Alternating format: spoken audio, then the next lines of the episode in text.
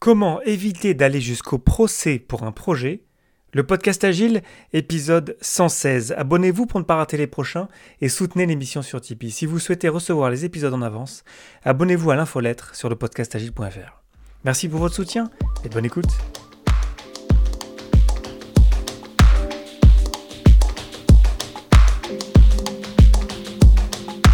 Bonjour, bonsoir et bienvenue dans le monde complexe. Vous écoutez le podcast Agile Je suis Léo Daven et je réponds chaque semaine à une question liée à l'état d'esprit, aux valeurs, principes et pratiques agiles qui font évoluer le monde du travail au-delà. Merci d'être à l'écoute aujourd'hui et retrouvez tous les épisodes sur le site web du podcast, lepodcastagile.fr. Aujourd'hui, comment éviter d'aller jusqu'au procès pour un projet, l'affaire Hertz Accenture.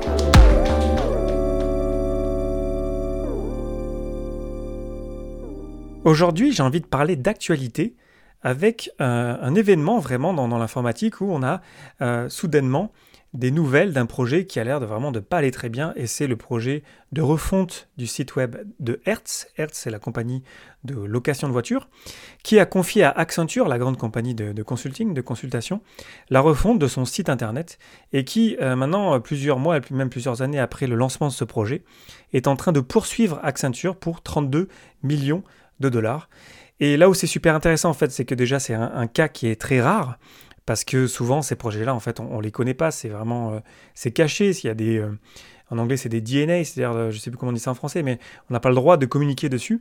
Et là, en fait, des journalistes ont eu accès à la plainte de Hertz, qui se retrouve au tribunal de New York.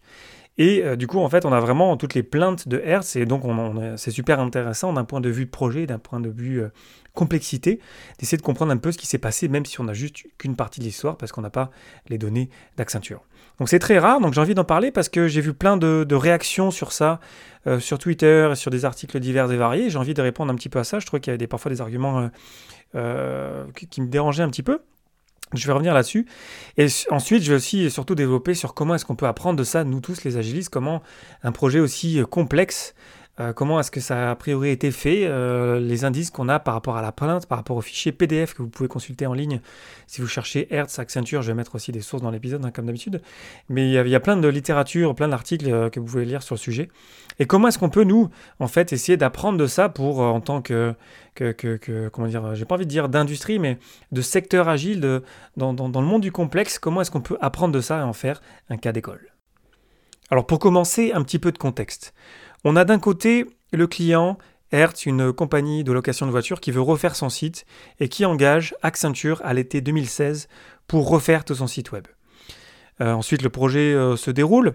Évidemment, on n'a pas trop de détails sur comment ça s'est passé, hein, parce qu'on a le, PDF qui est déjà très très gros, hein, euh, mais on n'a pas tous les détails évidemment, donc il manque des détails, mais en tout cas, on a une petite idée des dates, donc été 2016. Ensuite, on voit que la première date de livraison était pour décembre 2017, donc ça fait déjà super long en fait plus de quasiment un an et demi, euh, qui a été ensuite décalé à avril 2018. Et à l'été 2018, donc deux ans après le début du projet, on a Hertz qui met fin au contrat avec Accenture et qui ensuite, maintenant en avril 2019, donc c'est vraiment tout récent, hein, euh, euh, porte plainte contre Accenture pour se faire rembourser les 32 millions de dollars qu'ils ont engagés depuis l'été 2016, donc depuis le démarrage du projet. À noter qu'entre-temps, l'équipe chez Accenture a changé et que Hertz se plaint notamment dans, sa plainte du fait qu'en fait les, nouvelles, les nouvelles équipes, les nouvelles personnes en fait n'étaient pas du tout au courant de comment ça fonctionnait le, projet. Et donc c'est là où c'est super intéressant en fait, si on va dans les détails, je vais pas revenir dans tous les détails, mais vraiment il y a tous les éléments d'un projet qui foire en fait, qui se retrouve, euh, retrouve là-dedans. On a les délais, on a le changement d'équipe, on a les changements de requis, on a quelque chose. C'est pas juste un site web comme je l'ai lu euh, euh, dans beaucoup d'endroits.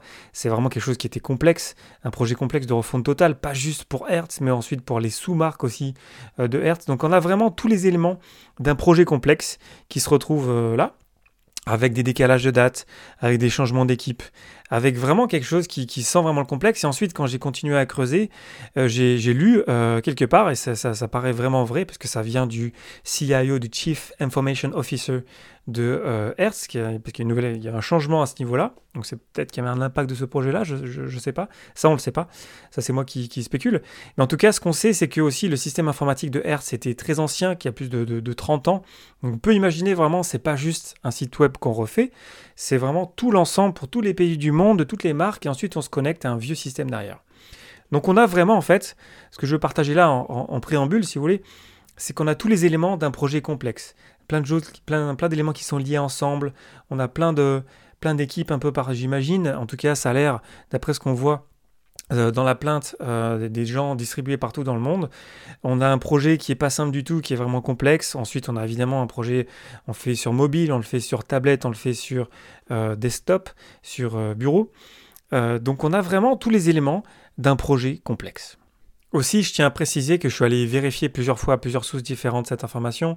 Le, journaliste à l'origine, Accenture a réagi d'ailleurs aussi à, l'article qui est paru sur le site The Register un site euh, britannique. Allez voir sur euh, The Register et tapez Earth Accenture, vous allez voir l'article d'origine. Ensuite, ça a été repli par plusieurs sources. Mais à l'origine, c'est vraiment quelque chose qui est réel et c'est assez surprenant en fait parce qu'on n'a jamais accès à ce genre d'informations parce que c'est pas le seul projet informatique qu'il faut hein, dans le monde évidemment, il y en a partout. Mais là, le fait d'avoir vraiment accès à ces dates-là, à, des faits en tout cas qui sont euh, pointés du doigt par Hertz, parce que la plainte vient de Hertz. Et donc on a plein de détails et c'est super intéressant de se rendre compte vraiment de, la complexité du projet en question.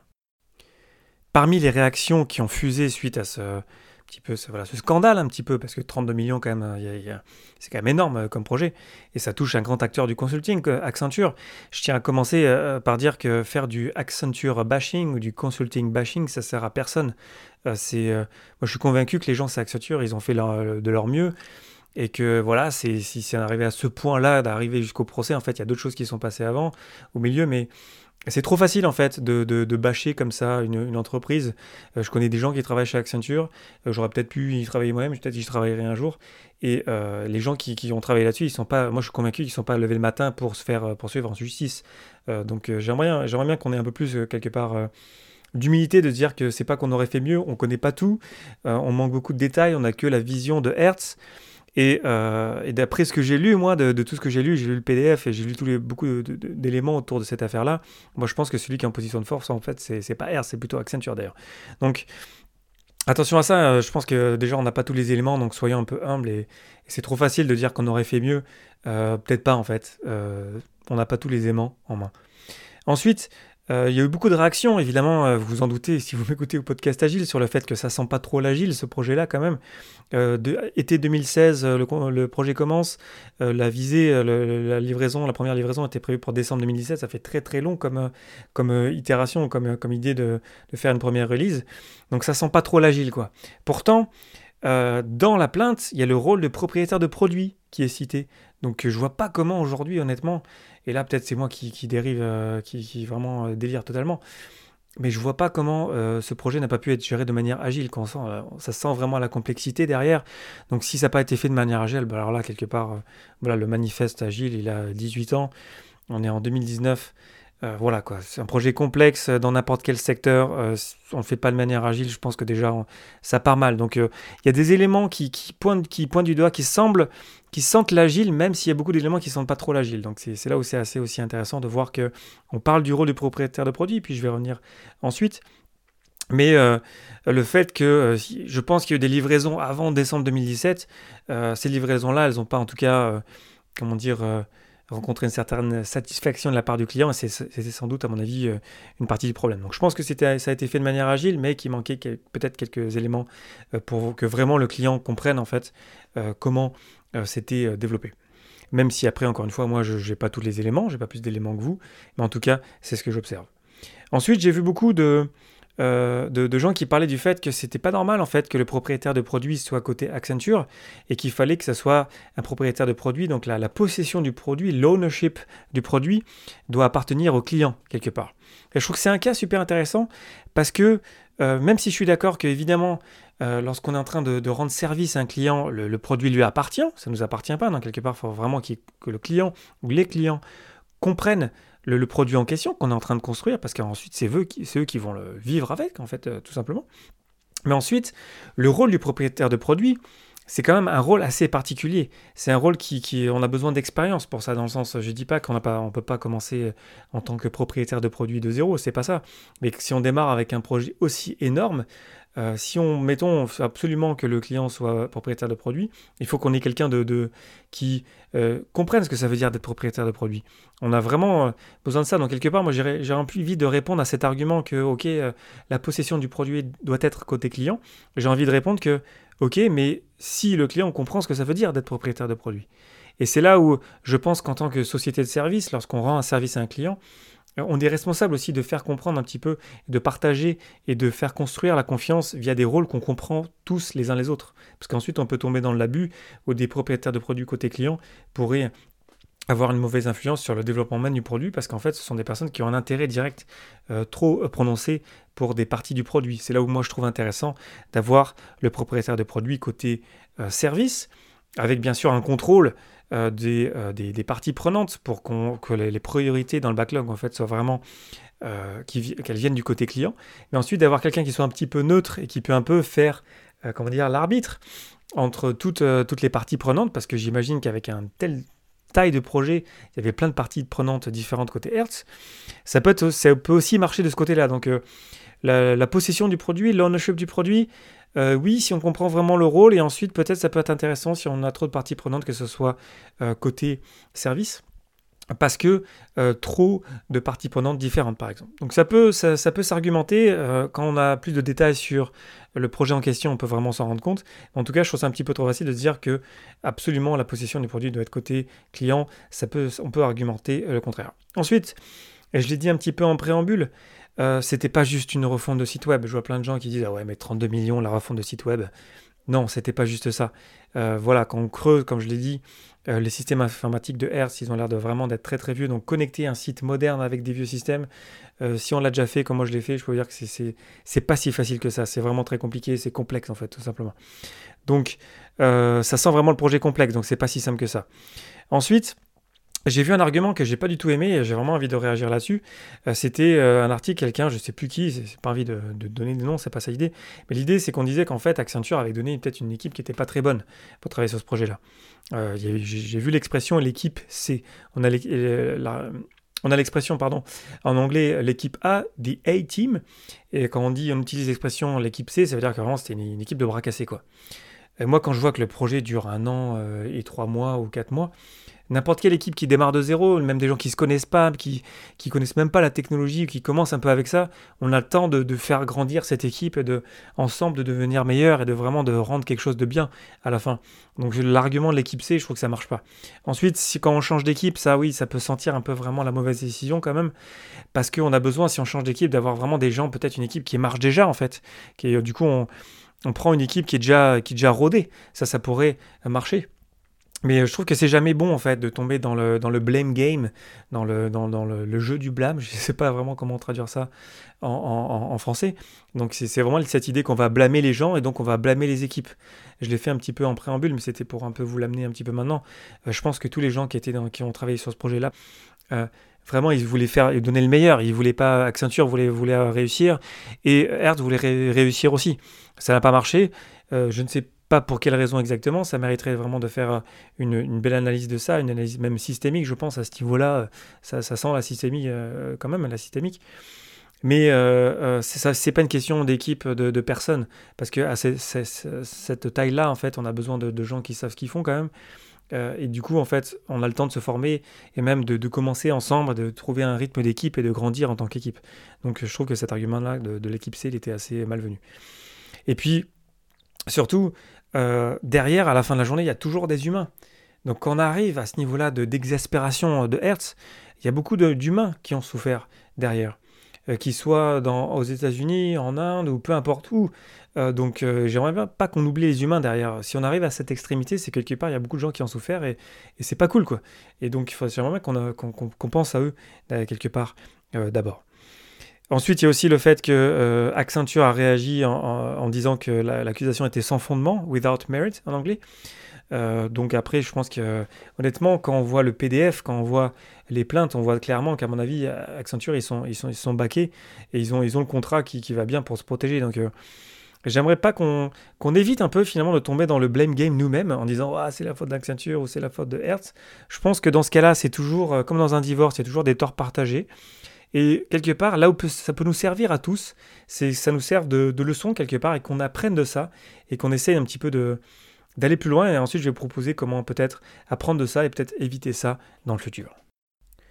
Je pense que la chose la plus importante dans cette affaire, c'est le fait que la valeur qui a été créée par Accenture, parce que je suis convaincu qu'ils ont livré quelque chose, la valeur créée, euh, construite par Accenture n'a pas été ressentie côté client, côté Hertz. Et c'est super intéressant, je trouve, comme cas de se dire que c'est pas parce qu'on livre quelque chose, c'est pas parce que quelque part on peut utiliser une interface ou qu'on a quelque chose en main qu'il y a vraiment la valeur perçue par le client, par les, même par les parties prenantes, est vraiment réelle. Et c'est pas pour ça, c'est pas parce qu'on livre de quelque chose euh, que vraiment c'est ressenti derrière. Donc je pense que c'est super intéressant comme, comme, euh, comme point de se dire que c'est bien de livrer des choses, mais si on livre de la valeur, mais qu'on, ça nous suffit et qu'on ne demande pas quelque part euh, la valeur perçue par un client, je pense qu'on manque un morceau et peut-être on peut en arriver éventuellement à de telles extrémités. Donc la valeur, c'est surtout la valeur perçue par le client, c'est pour ça qu'il nous paye. C'est un échange d'argent quelque part et de valeur perçue. Donc si la valeur n'est pas perçue, si à la fin on se retrouve devant les tribunaux, c'est quelque part qu'on a manqué un truc et qu'on n'a pas échangé, il n'y a pas eu d'échange vraiment de valeur, euh, et, ce depuis le début. Donc moi c'est très important qu'on se dise qu'il faut qu'on livre de la valeur dès le début, on crée de, la confiance dès le début, et même si c'est juste une petite partie, même si ça c'est vraiment une toute petite partie de ce qu'on avait prévu, ben on livre de la valeur dès le début, du coup on se met dans cette habitude de créer de la confiance et de dire ben voilà, on a avancé tel élément, ça ça a grandi, puis voilà, vous pouvez le, le, tester, le valider, et vous le validez, et puis vous êtes là, et puis vraiment vous, vous y mettez, vous impliquez même euh, beaucoup le client, les clients, les parties prenantes pour vraiment sentir la valeur. Ce qui implique d'impliquer les clients, dans le sens où vraiment on a besoin de plein de gens qui soient vraiment impliqués, de créer des relations aussi entre l'équipe de développement et toutes les parties prenantes, pour que vraiment on se sente tous dans le même bateau. C'est très important que du coup, vraiment, on est vraiment, on, fasse de la place aux clients, aux parties prenantes, pour qu'on se sente vraiment responsable et qu'on avance ensemble vers le même but. D'ailleurs, le contrat, il est aussi là pour nous aider dans ce sens-là. Le contrat, il est là en fait pour nous, quelque part, nous dire sous quelles conditions on monte sur le bateau, sous, quelles conditions je vais mettre le pied sur le bateau et sous quelles conditions je vais pouvoir quitter le bateau. Donc euh, aussi démarrer par un pré-mortem. C'est important qu'on se dise si on se sépare, si ça marche pas, si on a un problème de produit, si un problème de délai, un problème d'équipe, etc. Qu'est-ce qu'on fait? Et c'est super important aussi de se poser la question dès le début et encore plus dans un projet euh, de cette taille-là. C'est aussi très important qu'à chaque fois qu'on livre de la valeur, que ce qu'on ait fait, ce soit vraiment terminé. Parmi les plaintes de Hertz, c'est qu'il y avait des failles de sécurité. C'est pas normal qu'à chaque itération, on ne fasse pas en sorte que tout soit nickel. On livre une petite partie, mais elle est complètement terminée. C'est-à-dire que par exemple, la sécurité, ben, voilà, c'est super important aujourd'hui, on le sait. Du coup, la sécurité, ça fait partie de la définition de terminé. Mais du coup, en fait, tant que c'est pas sécurisé, bah, c'est pas terminé. Et du coup, quelque part, ça fait du sens que Hertz se plaigne que ça soit pas terminé s'il y a des failles de sécurité. Ça veut dire que quelque part, c'est pas tout à fait terminé. Donc, à chaque fois qu'on termine une itération, on peut se faire un sprint d'un mois pour vraiment terminer les choses. Et à chaque fois, même si c'est des petites parties, c'est terminé. On peut le tester, on peut l'utiliser. Et le client peut l'utiliser et jouer avec. Et c'est pas juste quelque part jouer avec, c'est vraiment, c'est utilisable en production, c'est même déployé en production peut-être sur un environnement qui est vraiment euh, très très proche de la production pour que ce soit prêt à délivrer dès l'instant où le propriétaire de produit le souhaite. Ensuite, et c'est super important, ça sent vraiment pas la transparence quand même dans cet échange-là entre Hertz et Accenture. Donc, lorsqu'on fait une itération, si l'itération allait foirer, il faut le dire. On construit de la confiance en étant transparent et en, ayant ensuite, ben voilà, a un sprint à foirer, ben pourquoi? Parce que peut-être que c'est complexe et, voilà, il faut qu'on l'accepte aussi quelque part que c'est complexe ensemble et que ça veut dire que peut-être on va en foirer, mais ensuite on va, on va prendre le temps de faire des rétrospectives, par exemple, pour réfléchir à comment est-ce qu'on peut s'améliorer et éviter que ça arrive dans le futur. Ça ne veut pas dire que ça ne va pas arriver, mais au moins, on crée de la transparence, on crée un échange, on crée un partage pour trouver ensemble des solutions. Alors pour conclure sur ce projet euh, fou, quelque part, même s'il n'est pas si fou que ça, parce que lorsque vous avez un peu d'expérience, un peu de vécu, euh, ça arrive des projets comme ça, c'est juste qu'on ne les voit pas. Donc on, est, on a tous été à un moment donné, je pense, dans des projets comme ça qui, se cassaient la gueule, euh, où on a des problèmes et en fait on n'arrive pas à travailler ensemble et ça, ça s'embourbe, et puis juste à un moment où ça devient inacceptable quelque part par, euh, par le client. Donc soyons un petit peu humbles par rapport à ça, et essayons plutôt d'apprendre de ça, essayons de, de de servir de ce projet-là, parce qu'il y en a plein des, projets qui foirent en informatique, ou pas qu'en informatique d'ailleurs, mais dans des projets complexes, ça foire plus souvent, je pense que ça ne marche quelque part, même si j'ai envie de rester optimiste, mais euh, essayons plutôt d'apprendre de ça, de se rendre compte que la troisième valeur de l'agile, la collaboration avec les clients plus que la négociation contractuelle, ben là vraiment on en a vraiment besoin. On a vraiment besoin que euh, les parties prenantes se retrouvent et qu'on essaie de sortir par le haut d'une telle crise. Euh, Hertz a, priori a déjà changé de, fournisseur euh, pour, son site web euh, à, l'été 2018. Mais en tout cas, il y a quand même, ça va pas se régler comme ça. Même des experts qui vont se pencher là-dessus, ça va être très difficile d'avoir des éléments. Et je pense que ça va passer par, un échange, par retrouver comment est-ce qu'on peut sortir de ça, comment est-ce qu'on peut vraiment sortir par le haut. En fait, il faut que ça vienne des deux côtés. Et ça va être vraiment un gros challenge. Mais je pense que c'est nécessaire en fait de revenir à cette valeur-là de l'agile à ce moment-là. Voilà, je vous laisse maintenant vous faire votre propre opinion. Vous pouvez taper Hertz Accenture et je vous mettrai des liens dans les sources de l'épisode sur le podcastagile.fr. C'est un cas super intéressant. Euh, vraiment, je pense qu'on peut tous apprendre euh, de, cet exemple de projet. On sait que ça arrive dans plein d'autres endroits et c'est vraiment unique d'avoir accès à, ces données-là.